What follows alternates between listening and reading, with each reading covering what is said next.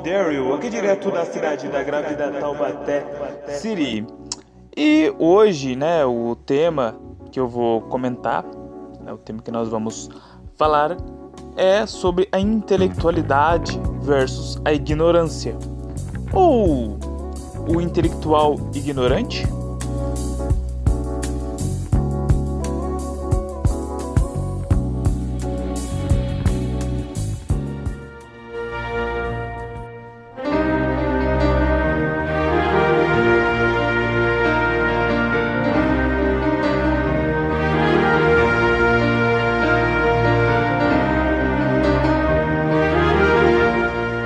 Você ouve a palavra intelectual, você logo já pensa num senhor de idade, obviamente, né?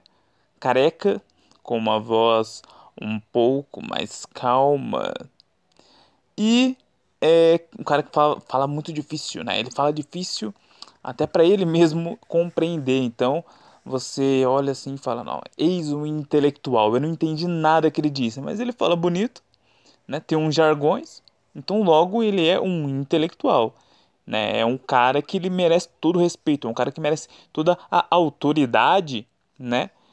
Simplesmente pela imagem de ser um intelectual, né? Mas, será que o intelectual não acaba virando o ignorante?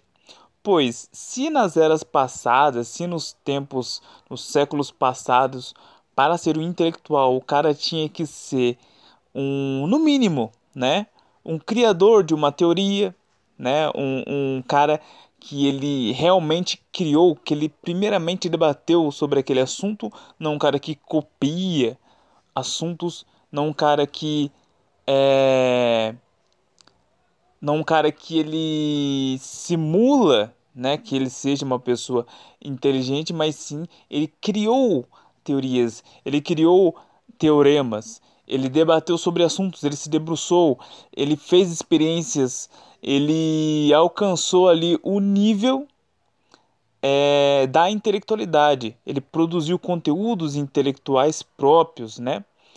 Então, é, o nível para a intelectualidade decaiu muito, né? Você tem que concordar comigo, não tem como você discordar de que hoje em dia para ser intelectual é muito mais fácil, né? É só você fingir que é um intelectual né? Você repetir coisas que é, intelectuais disseram e tá tudo certo, né? Você vai fazer livros, né? Você vai é, ir para programas de TV, né? E vai fazer muito e vai fazer, sobretudo, muito sucesso na internet. E ainda mais se você começar a, a falar de falar, falar uns papinhos de autoajuda, aí é melhor ainda, né? Mas, enfim, né? É, vamos primeiro debru se debruçar sobre o assunto do que é o passado, o presente e o futuro. Por que, que a gente vai falar sobre isso? Porque, é, primeiramente, o ser humano né, ele precisa de um apoio racional sobre a realidade para que você possa, primeiramente, é, discutir sobre ela. Afinal de contas, tudo que é discutível né, hoje, tudo que é pautado, tudo que é uma, um assunto que está em voga na sociedade, ele é a realidade. E se a pessoa não tem nem o mínimo que é uma consciência da própria realidade, então eh, já vai ser muito difícil. Não estou nem falando de ser intelectual, cara. Que para ser intelectual, é, cara, a nossa, a nossa, sério mesmo, na nossa sociedade, para surgir um intelectual, bicho, tem que nascer mil pessoas aí, a cada mil pessoas um intelectual aparece. E olhe lá ainda, entendeu? Se fosse assim, meu, nossa, ia estar tá cheio de gênio na nossa geração. E a gente tá vendo que não tem muito gênio na nossa geração, né? Mas, é, pra gente saber o mínimo, entendeu? Para não ser um total, um total ignorante ou para não ser um intelectual ignorante, vamos analisar a realidade. Vou começar pela realidade, né? É, tudo tem um motivo, né? Tudo tem uma ação e um efeito. Existe o presente, o passado e o futuro. O passado é o motivo, né? A motivação é o que te move para algo, é, é o pensamento materializando-se, seja por um motivo bom ou um motivo ruim. Coisas acontecem na história do mundo desde o início por esse impulso. O presente, ele é a ação, é a consequência da motivação, que é o passado, né? Sabemos muito sobre o passado, né? Mas o presente é a ação que acontece nesse exato momento, no agora. Podemos até tentar impedir, mas haverá resistência em contrariar uma ação, uma vez que já saiu do campo da motivação. Do contrário, a ideia teria que ser desmotivada antes da materialização. O futuro é o efeito, a consequência das ações tomadas. Já é uma realidade que não pode ser alterada uma vez que a ação foi executada. A motivação não foi desmotivada e ter um reflexo bom ou ruim a longo prazo é o futuro. Por exemplo, cara, eu tô com fome. Então a minha motivação é a fome. O que, que eu vou fazer? Eu já penso em, sei lá, vou pegar um tomate, vou cortar o tomate e comer ele. Quando você já pensa em cortar o tomate, você já está com a imagem do tomate na sua mente. Quer dizer, a motivação ali é a fome e você tem ali o, uma ação que você vai concluir no presente, que é pegar o tomate e cortar o tomate. E você tem a consequência dessa ação, que seria o que? Você vai cortar ali o tomate, vai se alimentar né? E o futuro que será? Sua satisfação. Né? Você vai aí matar a fome, né? Você vai sanar aquela vontade sua de comer, entendeu? Então você tem ali o, presente, o passado e o futuro. A lógica, a realidade, os fatos, a reflexão, o pensamento crítico, o estudo profundo, as discussões em alto nível, a criatividade, a verdade, a fé, a alma e os bons objetivos de vida do ser humano e da humanidade estão seriamente minados e ameaçados à extinção. A intelectualidade mundial, na era pós-moderna, se trata muito mais de como o intelectual tem de se apresentar como o bastião de autoajuda e quase um militante do político correto, devido à sua autoridade filosófica, do que com esses princípios aí que eu citei aí em cima com uma solução real e valores morais que sempre permearam a sociedade desde a fundação do mundo.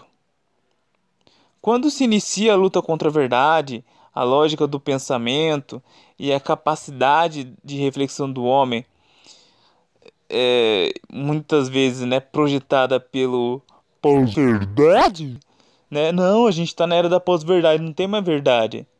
Quer dizer, na verdade, quem diz isso, que estamos na era da pós-verdade, ele quer validar, não, ele não está querendo denegrir a imagem das pessoas que se baseiam em fatos concretos, em, em percepções milenares do ser humano. Ele não está querendo dizer que a gente, né, que acredita numa religião, por exemplo, né, ele não está querendo dizer que, ah, não, é, essa pessoa aí, ela está dizendo uma mentira. Ela está falando assim, não, é uma pós-verdade, quer dizer, é a sua verdade, né? Não, tudo bem, né? É, a gente está na era da pós-verdade, então você pode falar mentira. Por quê? Por que isso? Não que ela está aceitando que realmente é, pode ser uma verdade. Ela está falando isso porque ela sabe que muitas coisas no que ela acredita né, é uma mentira. Então, se você jogar no jogo da verdade ou mentira, quem vai perder mais? Né? Quem vai ter é, mais frustração nesse tipo de jogo? Obviamente, né? Quem está ali protegendo a mentira com o fato de uma pós-verdade.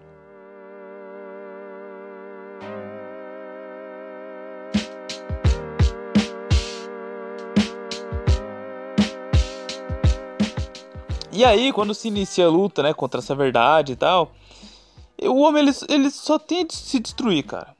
Né? Porque o que fez a humanidade se desenvolver, né? encontrar soluções inteligentes para a sobrevivência e a prosperar, né? no fim das contas, foi isso. Pois se antigamente a boa alimentação né? e os exercícios físicos eram determinantes para a longevidade e produziam uma aprovação social, né? porque a vida era muito mais valiosa, né?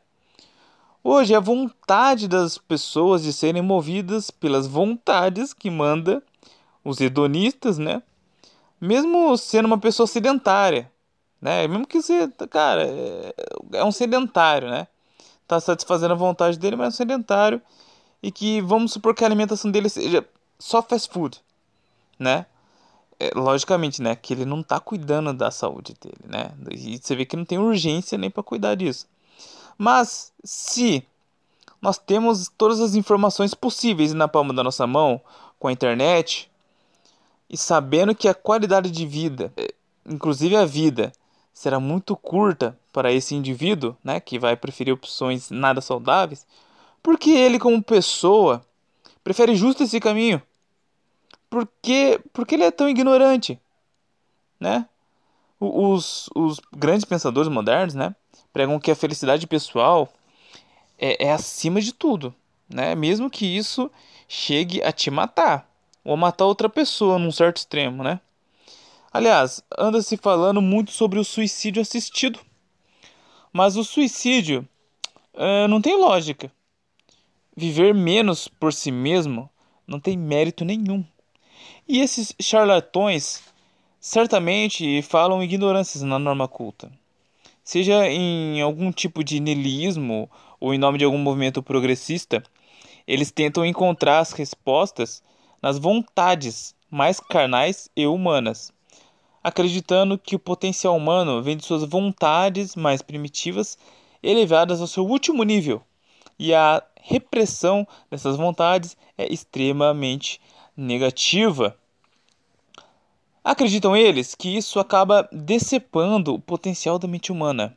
Ora, se um ser humano adepto do pós-modernismo, com estilo de vida literal, ainda que contraditoriamente decide viver a vida sem um sentido, pois a sociedade né, é um teatro, né, tudo orquestrado, lembrando a Judith Butler, que fala inclusive que a sexualidade é também um teatro, né? E mesmo sendo mais um produto da matéria universal do acaso, com a mesma importância de uma pedra vulcânica, ainda assim prefere ser entregue pelas suas vontades e decisões, não sendo, quer dizer, ele não buscando ser. Né? Se, não, se a vida não tem sentido em um teatro, ele vai procurar ser alguém. Quer dizer, não se preocupando né, nisso. E é considerado um intelectual ou mais civilizado por isso.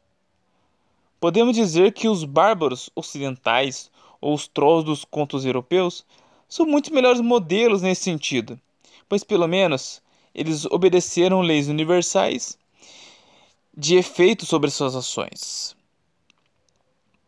O escritor indiano Visha Mangawadi não resumiria melhor a mente do intelectual pós-moderno, entre aspas, né, a mente vazia, como nesse trecho do livro Como a Bíblia criou a civilização ocidental. O santo, entre aspas, o santo interpretou sua visão usando os mesmos conceitos budistas pelos quais Kurt Cobain viveu. Kurt Cobain, não sei. Como a vida é vazia. Ainda que Ramakrishna fosse hinduísta, ele adotou um conceito budista, porque o ensino budista de Anatman, o não ser, tem a mesma implicação prática das doutrinas hinduístas da reencarnação de Brahma, ser universal. Essas doutrinas implicam que a individualidade é uma ilusão e que a salvação exige a dissolução da consciência do indivíduo na consciência universal ou Deus. Essa é um trecho, esse é um trecho da, do livro dele, que é o livro que fez o seu mundo, página 89. Os intelectuais orgânicos, na verdade, são ignorantes, pregando ignorâncias durante todos esses anos na nossa nação, hipnotizando nossos pais e nossos avós, e eles sabiam que a ignorância era certamente o futuro, né? ou seja, o efeito da ação dessa deturpação. A motivação era que, se destruíssemos nossa cultura ocidental, recheada de valores, objetivos, moralidade, amor próprio e amor ao próximo, um certo sentimento coletivo de culpa e de dever de obediência às ideias progressistas pós-modernas e ao Estado como um principal difusor, isso seria é, isso seria bom. A ação foi o aparelhamento cultural e intelectual para que essas ideias chegassem ao máximo de pessoas possíveis e no máximo de veículos de entretenimento e de informações, usando as mais variosas formas e, entre aspas, agentes da causa. O efeito foi o apocalipse do país, material e mental. Hoje, os brasileiros não são aptos mais à reflexão, aos interesses políticos, à individualidade democrática, às escolhas sensatas, às artes de alta qualidade, aos livros de alta qualidade e leitura. Porque quando se dá o poder para o ser humano de ser nada, ele certamente será nada. E quando se coloca um sentido, né, uma direção correta para a humanidade, baseada nos princípios de valores humanos para o povo, para os pobres, para as nações e para a prosperidade saudável do planeta, coisas muito maiores que nós. Nós iremos, certamente, reescrever as histórias épicas de antigamente e preservaremos a vida na Terra. Enfim, na minha opinião, ser social não é ser um socialista marxista. É simplesmente pensar antropologicamente no que é a vida, no que é o presente, no que é o passado, no que é o futuro, né? Você saber que você precisa de uma motivação para que ocorra uma ação e colher o efeito futuro, né, dessa ação. O que significa que basicamente quando você tem uma raça bendita, né, para não dizer maldita, de intelectuais, que eles pregam não ser, que eles pregam é, a, de uma maneira equivocada, né, o, a ideia do, do, do bom selvagem, quando você tem ideias de reestruturação e de destruição dos pilares que deram o resultado da nossa sociedade hoje, principalmente a ocidental, você tem aí uma nação que vai colher como o futuro é, a desgraça. Você vai colher o apocalipse, você vai colher o roubo, você vai colher a destruição, você vai colher a ignorância. E não contente com colher isso, né? É, o, o povo ele vai ainda por cima repudiar todo mundo que vai defender isso. Ele vai desprezar todo mundo que vai querer, querer essas coisas altas. Vai desprezar, vai sentir inveja. É, é como o, o Olavo mesmo fala, né? É, é, o comportamento do caranguejo, cara. Caranguejo no balde. Então, é, aqui no Brasil, quando o cara, quando o cara começa a escalar para tentar sair do balde, aí vem um outro brasileiro ali e fala: "Não, tá errado". Vai e puxa ele para baixo. Entendeu? É... Então, gente, por esse episódio foi só isso né? Espero que tenham gostado. Foi um episódio um pouco mais filosófico, né?